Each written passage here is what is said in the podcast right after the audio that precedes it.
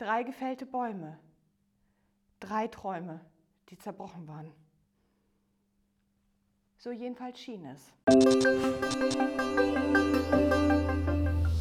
Ihr Lieben, mein Mann und ich lesen morgens immer eine Andacht aus dem Licht- und Kraftlosungskalender und eine, die wir am 27. Juni diesen Jahres gelesen haben, ist sehr bewegend, die würde ich gerne mit euch teilen.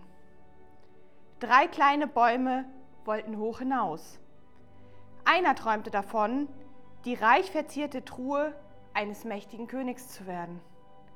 Der zweite träumte, als prunkvolles Schiff auf den Weltmeeren Ruhm zu erlangen. Der dritte wiederum träumte, der größte und herrschaftlichste Baum der Welt zu werden. Alle Menschen würden nur zu ihm kommen und ihn bewundern. Doch es kam ganz anders. Holzfäller setzten ihre Äxte an die Bäume und diese fielen.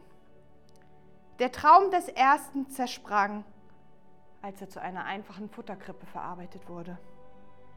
Aus dem zweiten machten sie in einer kleinen Bootswerft einen Fischerkahn.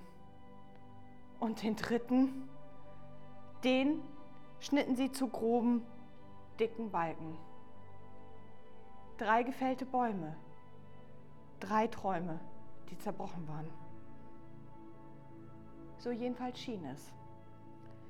Als dann aber die Könige vor der Krippe niederknieten, um das Jesuskind anzubeten, wusste der erste Baum, hier war Großes mit ihm geschehen.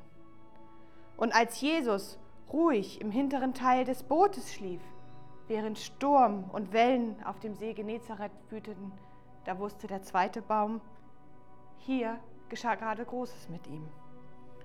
Und am dritten Tag nach Golgatha, als Christus von den Toten auferstand, da wusste auch der dritte Baum, als Kreuzesbaum würde er in die Geschichte eingehen. Der Gekreuzigte weiß, dass unsere Träume zerbrechen können. Ich möchte euch einfach ermutigen, wenn eure Träume zerbrechen, vertraut auf Gott. Gott ist so unendlich groß und seine Weisheit ist so viel mehr, als was wir je erträumen könnten.